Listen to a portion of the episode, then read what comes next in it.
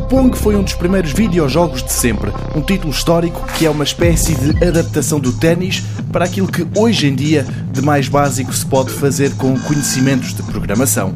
Um jogo a preto e branco, uma espécie de campo, duas barras verticais que sobem e descem para defender a baliza e uma bola sempre em movimento que era um quadrado. É isto o Pong e é mais ou menos isto que passou de um sonho a uma máquina que se tornou um sucesso no YouTube. No vídeo vêm-se dois jovens à volta de uma mesa de café muitíssimo high-tech, estão entretidos a rodar um manípulo de um lado para o outro, parecem estar a olhar para um ecrã, mas não, é o Pong, mas mecânico. Graças à eletrónica, a motores elétricos, a ímãs e a campos magnéticos, foi possível recriar este jogo numa mesa de café. Uma brincadeira que se transformou numa ideia de negócio. A Atari, a empresa para a qual foi criado o jogo ainda nos anos 70, aceitou licenciar o título. Daí nasceu uma campanha de financiamento no Kickstarter, uma iniciativa também ela bem sucedida e que termina amanhã.